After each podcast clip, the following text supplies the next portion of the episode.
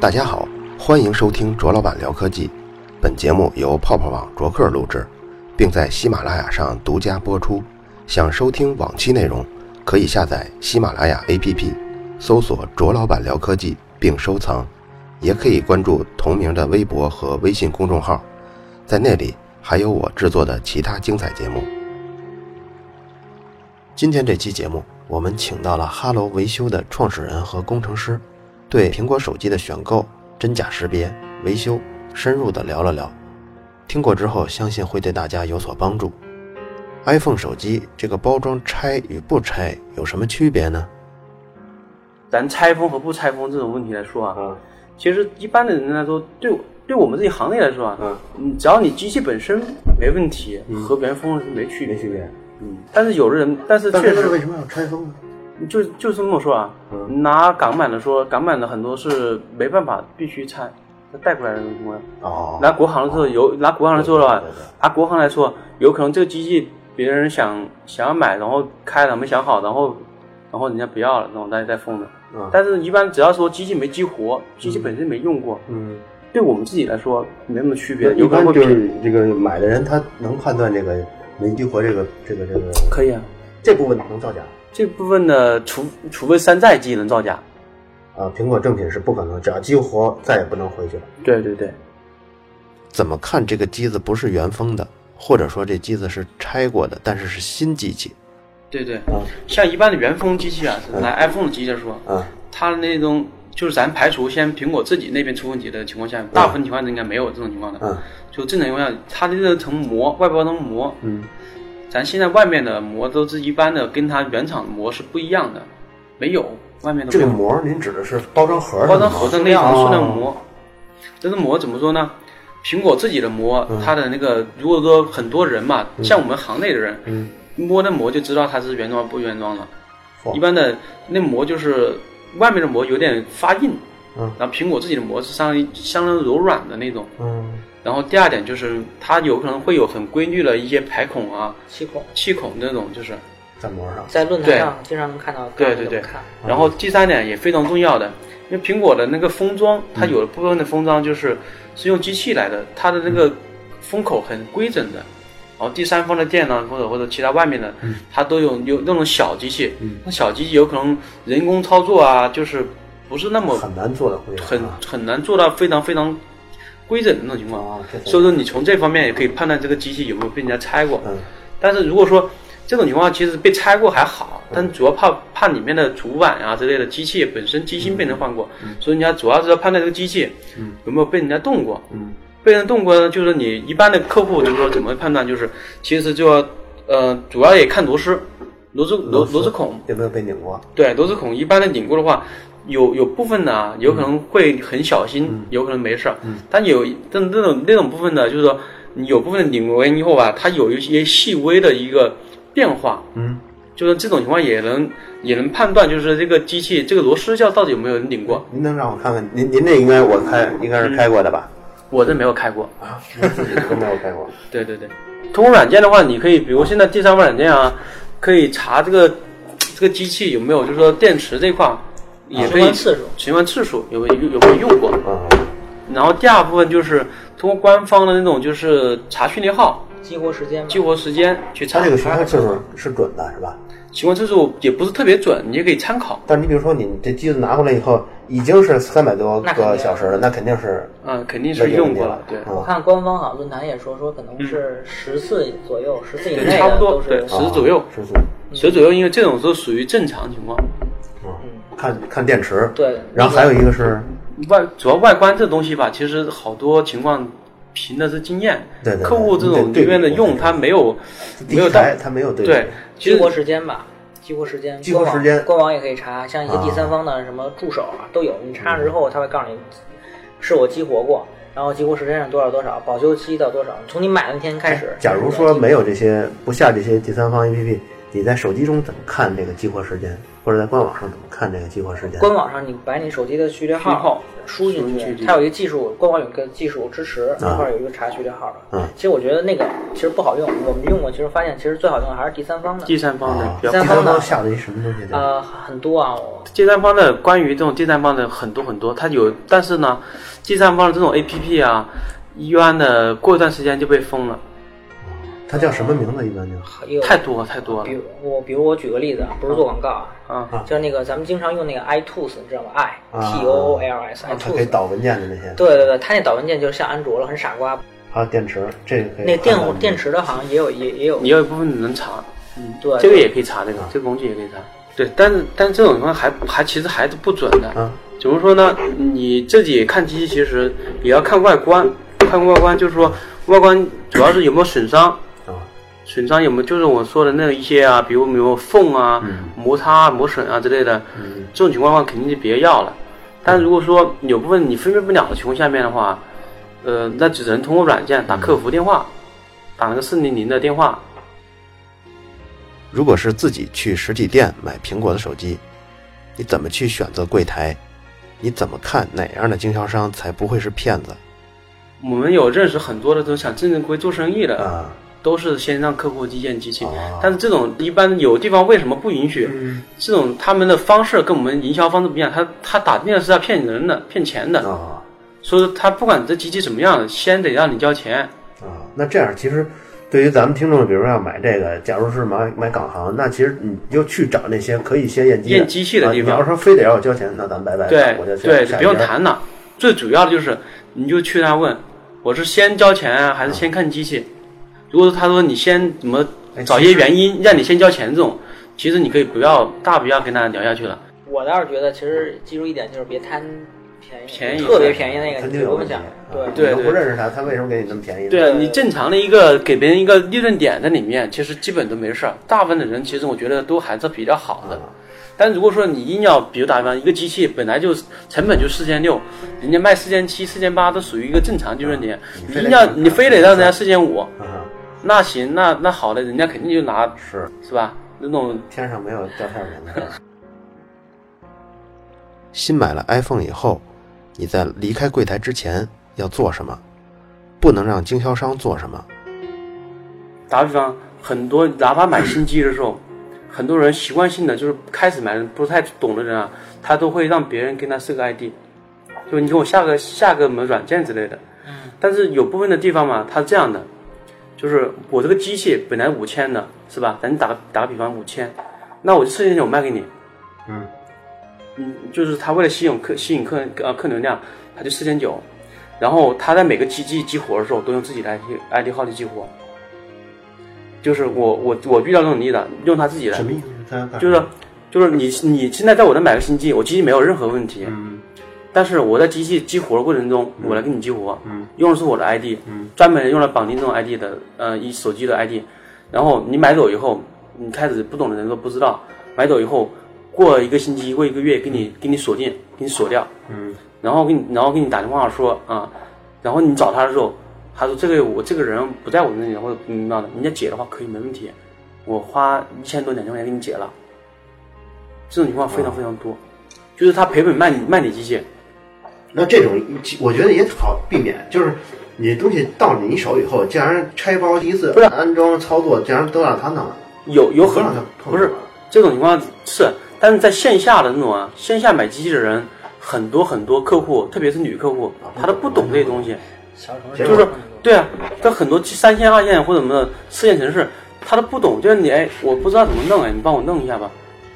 还在有在这我样们那见的非常非常多，非常只是说咱们都很懂的人呐、有可能就是什么东西都不需要你，把机器搁那里，我什么都不要你了，我自己弄。但是搁很多人不懂的情况下，这种骗术非常非常多，并且这种骗术非常挣钱。那他还会再垫第二次、第三次，就再给他锁了，再来对又一千块钱。就是就是说，同一个人有可能不会被呃不会被骗骗两次，但是他一次性给你搞也就不定，少了，一次性搞个两三千块钱不少了。聊天中，我们还说到了一个花八百块钱修手机的例子，一起来听听最后他修成什么样了。一个一位女士，嗯，呃进水了，对吧？对进水了那个，回事儿，印象特别深。嗯，他进水了，找了一个线下的店，然后给他修一下。其实拆那个我们工程师说，也就是吹吹风，把那个拆开之后吹吹风，把它弄干了，嗯收了他八百块钱。然后第三天又又又又收了又又蓝屏了，还是蓝屏开不了机了蓝屏开不了机了。然后我说，那你这种情况下赶紧去找那个人去啊。啊，然后他说算了，客户直接说 说，这个有，当然有他弱势的一部分，但我觉得也有他自己不注重维护自己的这个权益，就是他不拿老钱不当钱，这不是老百姓觉收得收入很不错是吧？不是老百姓觉得就是在线下，其实我就是图一便宜，所以我我要如果没修好，他们都嗯就认认栽了。而且还有像像咱们线下像比较明显的一个问题就是说什么呢？嗯就是我在你这儿修好了，出你这儿没有问题，如果再有问题你就没不管了嗯不管了。这是一个很多很常见的现象。哎，但是我在线下，比如说原来修其他东西，至少就是他会承诺你三个月或一个月的出问题以后是再再维我修跟你免我费我知道你那个意思啊，就是这种情况，对大部分的都会这么承诺，嗯但是有的店，它比如特别是手机这块，嗯很多店它有可能低价钱，嗯但是它只会说在你当场测试完以后修好以后，后面就不管你了，有这种方式。然后做口碑那种嘛，有可能也会就是给你保承诺保，但大部分的有可能就是说他在保的过程中，比如你现在是这个问题，啊，你拿过去以不同后，问题，还然要后加自不己收同的费钱，啊，对，就这样的。如果你要拿着手机去找人维修，眼睁睁的看人在修，这样可靠吗？这样是更不容易上当吗？他是早上过来，特别早早过来，让我让我让我们刷个机，然后我我刚开机，然后发现开不了，我问他我说我说你刷机怎么机器开不了？他说他说我找人刷过机，然后别人说刷不了，刷刷过不去了，然后说我在找你们呢。我说我说刷机再怎么着，它总有一个什么呃总有总不会说导致你开不了机。就他开机的那个步骤肯定是有的，你现在是完全的没有任何反应。我说感觉机也有点轻了，我问你看看嘛，当着面给他打开看，他说可以，一打开，里面主板都没了。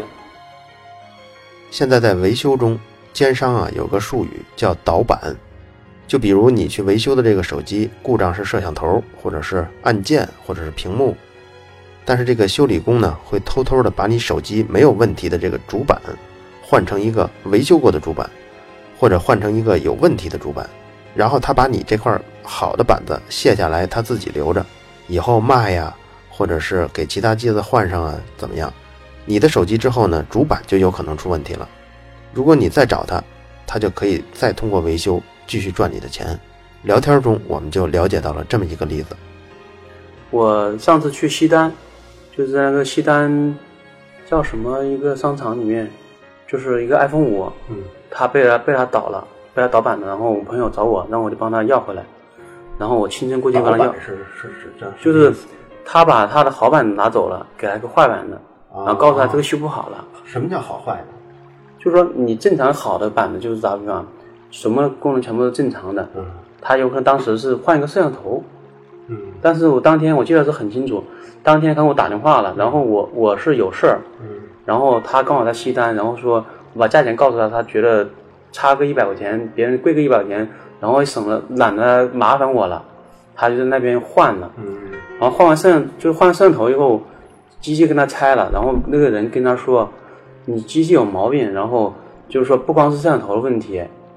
然后说拆完以后再说的，不是说拆之前检测，嗯像我们都是一般的在说，跟你所有的故障先检测完以后哦再拆机器，嗯哦再拆机器，就是说确定有哪一个故障才会拆，嗯然后他是先先拆机器，先不问你故障，你跟他说什么故障，他他的他就是要确定故障，然后再给你完全拆。嗯拆完以后，他说这个有什么什么故障，什么什么故障，嗯然后你同不同意修？嗯你不同意修，他给你装起来。然后当时他觉得觉得不合适了，然后装起来了，装起来了。然后那个人跟他说开不了机了，然后是你摄像头引起的，然后他也不知道，一个小女孩不懂。嗯然后第二天，然后他过来说他找我，啊我说行吧，你第二天来找我吧，找我。我第二天我一看，然后说你你的版号和你的就是后面的号和你的和你现在显示的号不一样，这这显示的号是指什么？显示号的机器它能开，那个人不知道啊，他机器是因为什么问题呢？他机器是呃有点那个蓝屏，就 CPU 那块问题，但是被我一下给弄开了，嗯我跟加热了一下，跟他吹开了，他不知道，嗯吹开我一对号不一样了，这个号是哪两个号需要对上？就是那个它有主板号码咱咱壳上不是有个 M 钥号吗？啊，就是它里面也有个，就是相当于它它硬件号，硬件号的话就相当于说，然后我一对就不对了，然后他说那怎么办？你就想想好像哭了，然后说嗯你别哭吧，我带你去想办法把这个板子给要回来吧。就是那女生什么都不懂，哦，人家就是几句话就糊弄过去了。对他其实他也是大人啊，看人一一看这对个彪形大汉是也不好对付，他最后才嗯也不敢。对啊，所以说怎我怎么会去跟他弄回来那个机器呢？因为这机器我都懂，从里面到外面我全部都了解，你哪哪怕连你的做法、你的说法，我都知道你想怎么说，我都知道了。所以我去我过去直接拿回来？过去跟他说了聊了几句，然后他开始还抵赖，嗯，说我没换，我说没换，我说我就问他几句，我说第一点，第一点，我朋友机器拿过来之后给你，我就确定几点嗯，给你的时候，这个这机器是不是没有修过？嗯，他说是，是这是我拆过。我说行，没问题。我说我第二点，他的故障是不是当时只是摄像头？他说确定是。好，我说行了。我第三点，我说机器为什么里面有部分的东西？我说哪哪哪哪个螺丝长短怎么着的，哪个螺丝没装，哪个螺丝怎么 着的。然后为什么会有出现这种情况？他就不做声了。我说第四点，为什么瓶口没插？我说这种对对你这种长期的修修机器的人，这种瓶口线不应该会出现这种没插的情况啊，这咱们都不知道呀，什么叫瓶口线呀，是吧？ 就是显示瓶口线。然后，然后他不说声了。我说，我说他他我说他，然后他然后还跟我狡辩了一句说，没插他会装不上去。然后我现场给他拿螺丝刀，我说不插，然后就看能不能装上去。然后他就没说话，他然后跟我说了一句，他说哥们儿，然后我跟你，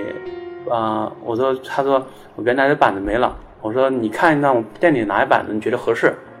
然后我给你，然后我说你现在有什么机器，然后他拿了自己的手机，他说这是我自己在用的，三十二个 G，当时那个女生是十六个 G，他说我在三十二 G，你看合不合适？我说你机器没有任何故障的话，我测试一下没问题，我就拿了嗯，然后他就把三十二 G 的给我了。南非三十二级，欢迎十六级。这然后这这啊对，然后就没说什么。当时那女生，然后后来挺感谢我，我说她说以后再也不找别人了。太神奇了，这叫什么？都是老中医，谁也别跟谁使偏方儿。 iPhone 用户的手机一般都出现什么故障呢？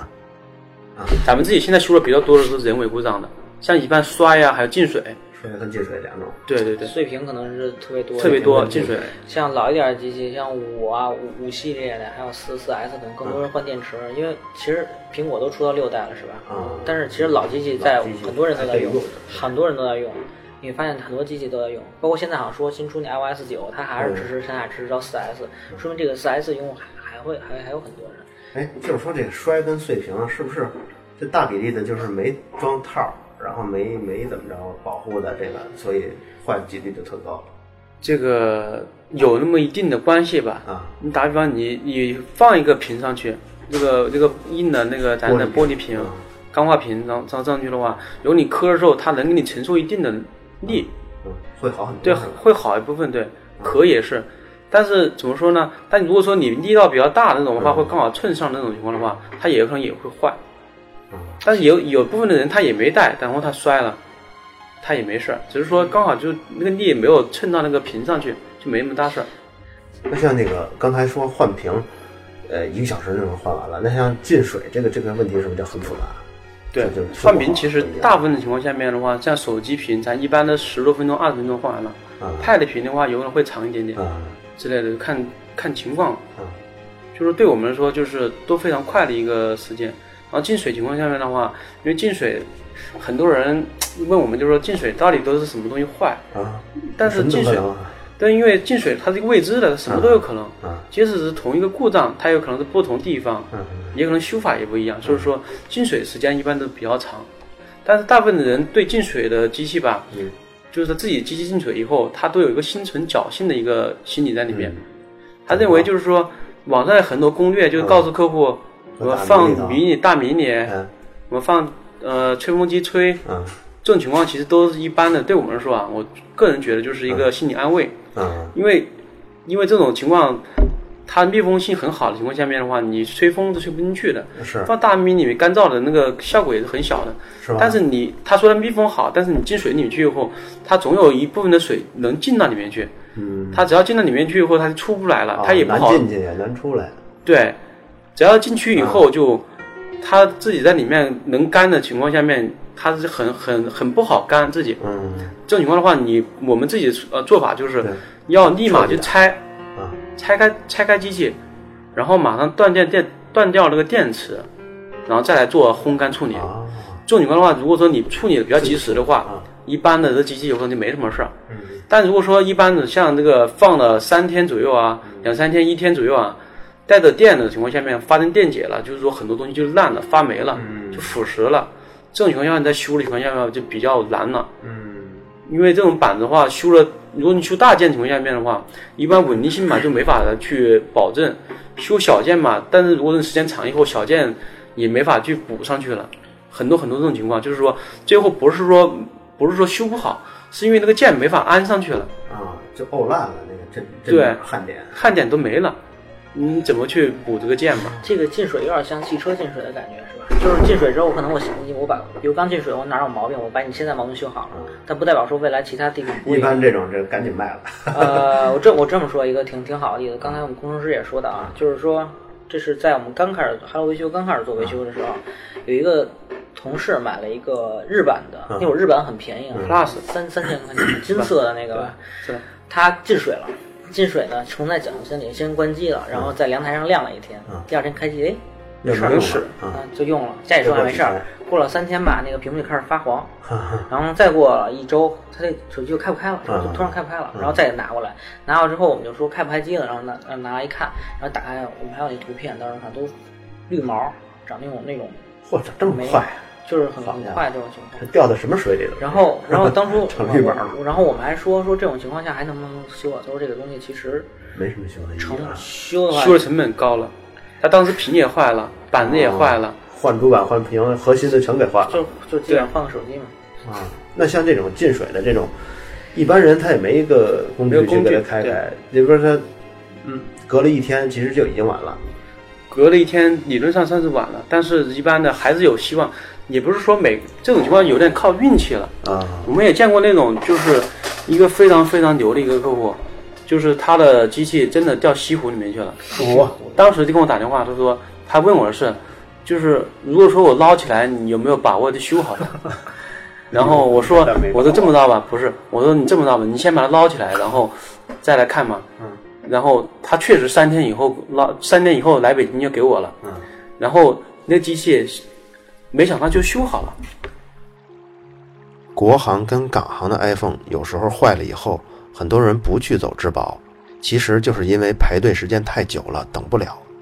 那我得给您说一下苹果的官方的保修这个政策啊。嗯你像咱国行的机器，嗯一般的国行机器，如果说，嗯，你只是外设的一个故障，打比方什么听筒啊之类的这种，嗯苹果官方去他那，他肯定是可以给你换机器或者维修机器。嗯但如果说你一旦开不了机，或者刷机报错这种情况，官方直营店是不管的，他会给你踢到，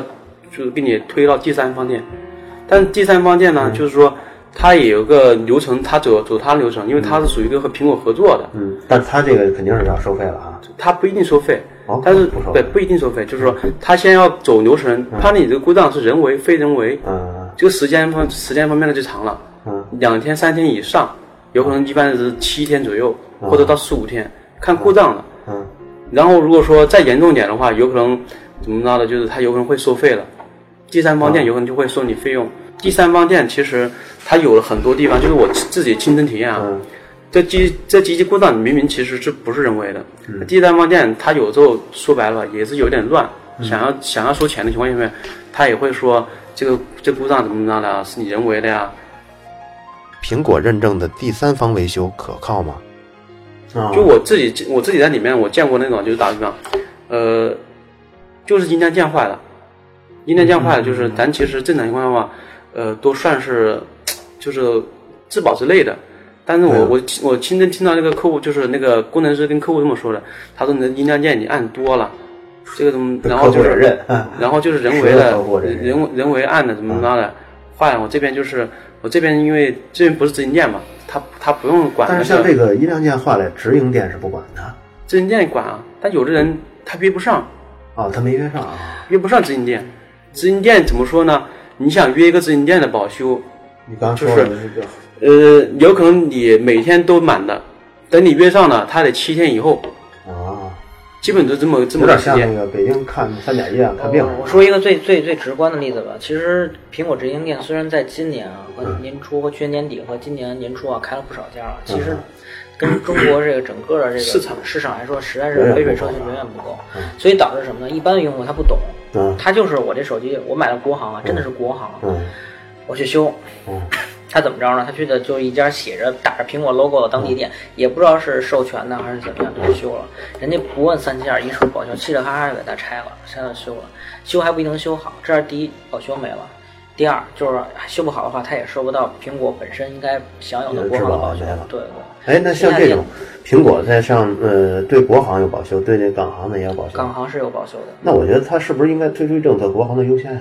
起码对大陆来说，呃，应该还应该得是都是可以。其实我说实话，我我们每次在在做维修这块儿，我们是本着这个负责任的态度，啊、一般都会问他是不是国行的这个，哦因为我们我们我们每次建议他，如果要去的话，都是去这种直营店。嗯天才吧，就是说现在说天才吧，都去这种店，而不是说我们所谓的直营店是那种授权店。这授权店跟直营店还是有很很本质的区啊那别。假如说苹果把这些人分流到授权店以后，肯定那是这这些授权店它的维修的维修能力、维修的速度够快吗？来应付这些出故障的人？一般的时间啊，也也也是是时间就是也不够的，一般的也是留机械，留机械等三天以上。到现在为止，它还是这种对对，这种随时都是满的。对，哦，如果自己的 iPhone 坏了，你是去找苹果的直营店去维修，还是自己找维修呢？这就是要看你自己的机器是不是人为故障了。哦所以说，你先判断你的故障，比如打比方，你明明屏磕碎了，你嗯找它肯定不合算了。嗯但如果说你没有任何进水，也没有磕，然后也也没有一些其他的一些人为的因素导致嗯的，就自己坏这种的话，其实是可以先尝试着找那个直营店。嗯但如果说不开机情况下找直营店作用不大了。那比如说我这东西也开机，然后故障也明确，就是我找直营店的时候，就是我可以不可以不排队，然后让他先告诉我是你这东西可以不可以免费修？那那修不修咱们再不可说能。这个不就行，就连问这个事儿都得排很长时间队。我们是有亲身经历的，因为我们也接一些国行用户，啊国行的东西我们我们其实自身也在那种，就比如说有些用户就是国行机，啊我我为了保证客户的利益，我们啊也去帮他去去拿到国国行的店里。我们的同事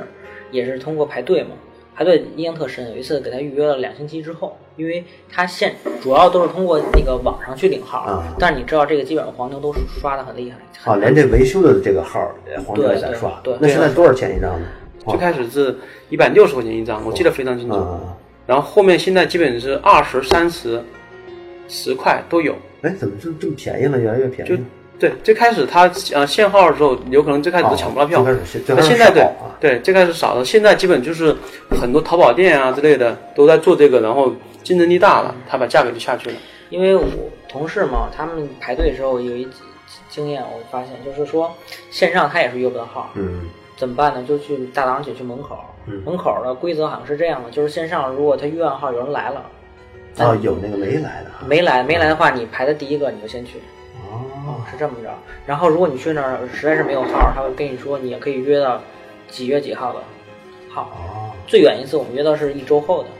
如果不是你的机器也可以，他会留下你，他会问你的机器是什么型号，那这他会记服务难道是都服务到那个门口外面去了？不是，他嗯会就是不是辅导门口外，是说如果到你的话，他会他会问你你机器是是什么设备，嗯什么型号，嗯然后看能不能开机，然后反正就这种东哎西。，那你说要好多人要维修，然后他也没有网上预约的这个意识，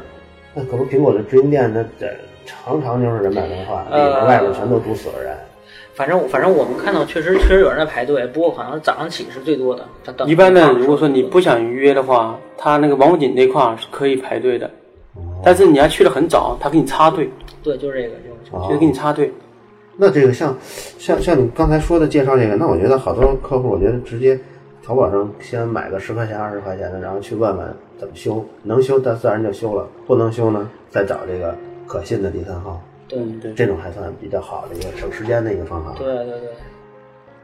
如果你的手机坏了，去找 Hello 维修，他们是怎么维修呢？他们怎么收费呢？咱们来听一听。现在咱们听众里有人 iPhone 坏了，嗯想找这找 Hello 维修怎么找呢？怎么看啊这个价格价格表？维啊修价格，表？我们有我，你可以通过两种方式啊。嗯第一种是登录我们的网址嗯，hello，你就在百度上搜 “hello 维修”四个字中文就可以嗯，网址上然后点预约维修，就看到所有的报价都有。啊还有一种特别好的是我们有的，就是我们的微信，微信嗯，微信你可以也是直接搜索 “hello 维修”可以看到。微嗯信的公众号哈。对，啊微信公众号搜索 “hello 维修”，好的点是在哪儿？我们的微信公众号是提供了七乘二十四小时的人工客服。哎，那你这个微信上，如果他要修一个东西，是也就没有注册这这些乱七八糟啊，的。没有，我们没有注册和登录，就是最简单的，只要预约，输入你的个人信息，把东西寄给我们就好，寄到一份电子订单。哦，然后我们会把我们的所有流程，比如说你送到了，然后送检，嗯还有维修这个过程都有短信，都系统的短信发到你手机哦上，让你时刻可以了解到你的手机在什么情况下。这挺好的。 对对对，其实我们是把用户最担心的几个问题，都是通过短信的方式，通过我们人工客服的嗯方式去弥补，让用户可以实时了解到自己的维修进度。会不会之后再跟跟进拍一些照片儿？你说对对修的这对个这个部分了。对你对看对，其实其实刚才我们还聊到这个事儿，跟工程师聊，咱们说了，我说其实大家很像眼见为实，是吧？其实眼见为实我们也聊了，其实其实对于一般的用户来说，其实眼见为实其实是起不到效果的。但是我们可能会拍什么呢？我会拍成把我们所有的维修的项目拍成一个像。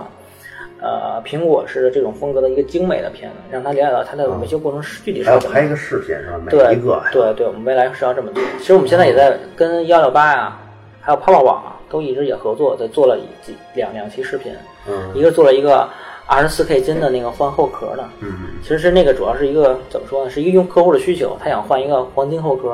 ，OK，我们嗯就帮他换了一个，拍了一部视频。后来幺六八这边呢，拍了一个那个呃动画，嗯呃，Hello 维修呃结合一个动画，就是宣传我们那个维修的这个东西。我们未来会把我们的，我们希望把我们的所有的维修拍成一个呃精美的，甚至可以堪称为教程的东西。那比如说这个东西修完了以后，